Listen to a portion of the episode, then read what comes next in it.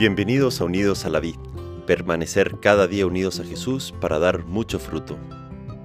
Decimosexto domingo del tiempo ordinario, 23 de julio de 2023.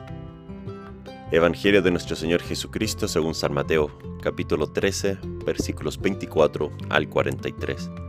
Leeremos un extracto. Jesús propuso a la gente esta parábola. El reino de los cielos se parece a un hombre que sembró buena semilla en su campo. Pero mientras todos dormían vino su enemigo, sembró cizaña en medio del trigo y se fue. Cuando creció el trigo y aparecieron las espigas, también apareció la cizaña. Los peones fueron a ver entonces al propietario y le dijeron, Señor, ¿no habías sembrado buena semilla en tu campo? ¿Cómo es que ahora hay cizaña en él? Él les respondió, esto lo ha hecho algún enemigo. Los peones replicaron, ¿Quieres que vayamos a arrancarla? No, les dijo el dueño, porque al al arrancar la cizaña corren el peligro de arrancar también el trigo. Dejen que crezcan juntos hasta la cosecha, y entonces diré a los cosechadores, arranquen primero la cizaña y átenla en manojos para quemarla, y luego recojan el trigo en mi granero. Palabra del Señor. Gloria a ti, Señor Jesús. Muy feliz domingo. Qué regalo terminar esta semana con Jesús y empezar la que se viene con el corazón lleno de su presencia. Hoy en el Evangelio Jesús nos propone tres parábolas, en la que nos muestra con comparaciones cómo es el reino de los cielos.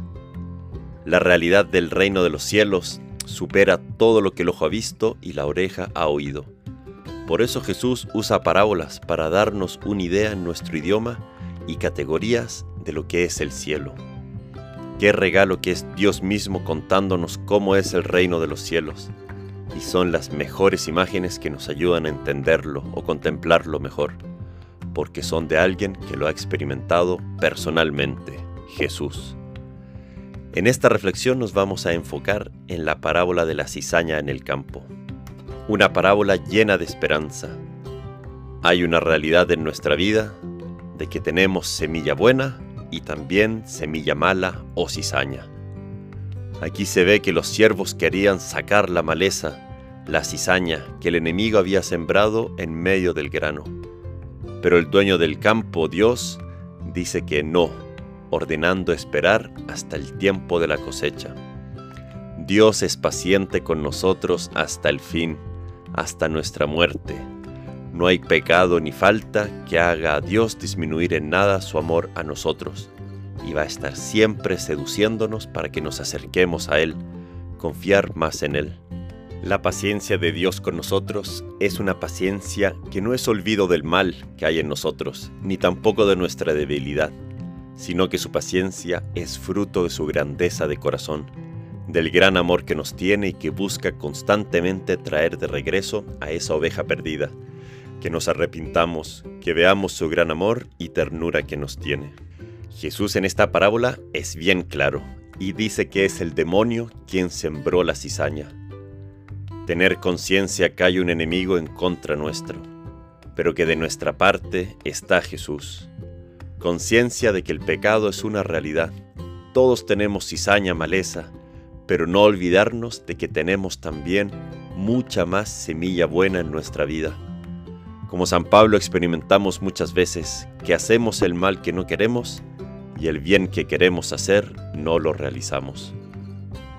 Pidamos la gracia de que la semilla buena crezca y dé mucho fruto, y reconocer la cizaña en nuestra vida, pero siempre con la compañía de Jesús. Y al ver a los demás, mirarlos con misericordia y bondad sabiendo que en todos, a pesar de la cizaña a veces muy evidente, hay mucha semilla buena y que todos estamos en esta realidad del reino de los cielos, en esta lucha en vencer el mal con el bien. Cuando pedimos en el Padre nuestro que venga tu reino, no es solo para la vida eterna en el cielo, es aquí en nuestra vida, aquí en la tierra. Pedirle a Dios que en estas parábolas del reino de los cielos comprendamos mucho más su presencia, su cercanía, su misericordia en nuestro día a día, y que Jesús, como buen sembrador, siembre siempre esa semilla buena y que cuando descubramos la maleza, la cizaña, con confianza con Dios, trabajemos en ello. Que Dios te bendiga.